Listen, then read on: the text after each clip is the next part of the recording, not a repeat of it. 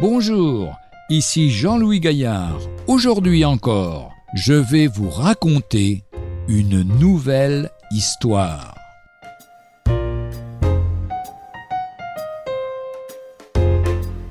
Décider sans connaître. Qui a empaillé cet hibou? demande un client en attendant son tour chez le coiffeur.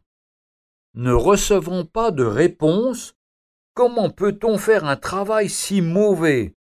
Vraiment, monsieur Boniface, je ne donnerai pas un centime pour un oiseau pareil.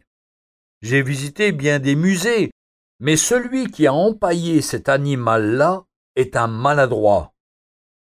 Le coiffeur continue tranquillement son travail. Nouvelle attaque. J'ai étudié les oiseaux de nuit et je peux vous affirmer qu'un hibou peut s'asseoir sans s'appuyer de la sorte. Et puis, les ongles n'ont jamais été si arqués. Perché habituellement sur des branches dénudées, il n'a jamais les pattes aussi droites, ni le cou aussi tordu. C'est impossible. Vous ne me la ferez pas. Monsieur Boniface continue de coiffer sans broncher. Mais enfin, regardez ses yeux, des boutons de verre. Ils ne sont même pas de la couleur voulue.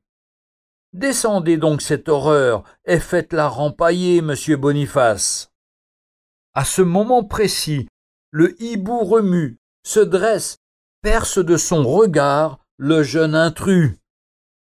Cela vous fait rire peut-être, mais que pensez-vous de ceux qui critiquent la Bible sans l'avoir lue Que pensez-vous de ceux qui se moquent de Jésus-Christ? Ou qui veulent le représenter en image ou en imagination Aucun homme ne s'est approché sincèrement de Dieu sans se rendre compte de son erreur et sans voir sa parole s'illuminer à son cœur.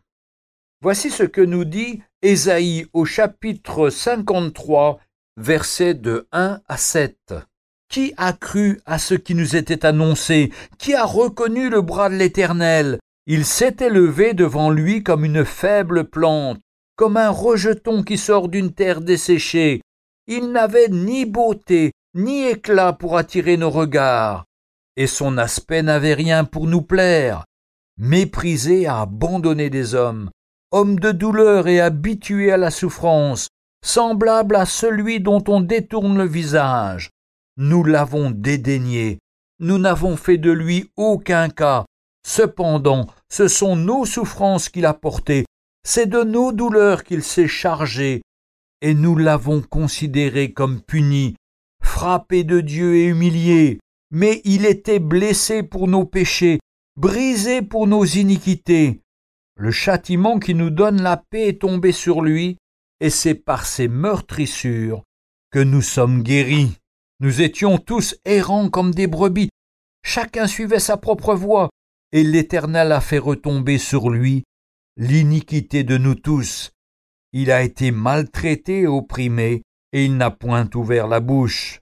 Semblable à un agneau qu'on mène à la boucherie, à une brebis muette devant ceux qui la tondent, il n'a point ouvert la bouche. Au verset 10, il nous est dit il a plu à l'Éternel de le briser par la souffrance, après avoir livré sa vie en sacrifice pour le péché. Il verra une postérité et prolongera ses jours, et l'œuvre de l'Éternel prospérera entre ses mains. Retrouvez un jour une histoire sur www.365histoire.com.